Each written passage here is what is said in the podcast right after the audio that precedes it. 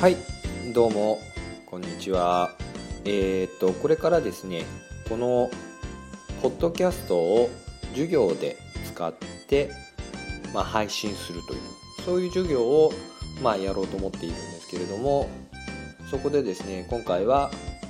これを、まあ、テストとしてどれぐらいどのように聞こえるかということをちょっとポッドキャストを実際に配信しながら、まあ、ちょっと確認したいと思っています。えー、っと今回内容としてテストなんですけれどもお話ししようと思っているのは、えー、次の、えー、大学4年生の授業ではどのような順番でこの、えー、ポッドキャストでラジオ番組を作るということをやっていくのかということをちょっとお話ししたいと思います。えー、っとですねまず4年生の授業なんですけれども、えー、先週の段階でポッドキャストの番組の例として安住さんの「日曜天国」これを懲戒の授業として配信、あのー、授業で使ってみました。でそれからですねあのー、次の授業ではこの、まあ、それを踏まえて4年生の皆さんにはまあどんな内容を話すとみんなが聞いてくれるのか。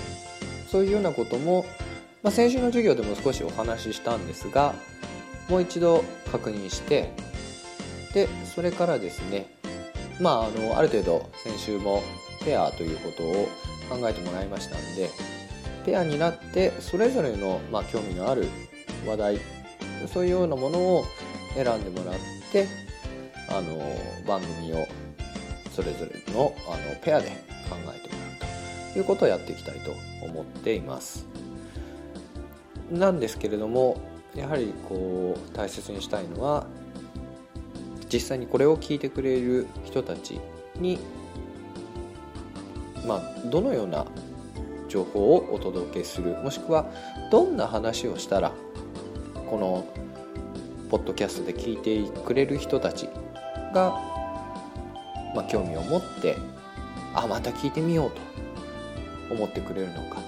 そういうようなことも踏まえながら実際の番組の内容を考えていく、まあ、そういうことをちょっとやりたいなというふうに思っています。ということで、まあ、これを次からやっていこうと思っています。で今日のところはこれであのポッドキャストのテストということでこれで終わりたいと思います。あのお聞きいただいた皆さんが皆さんがもしいるとしたら本当にここまで聞いていただいてありがとうございましたそれではさようなら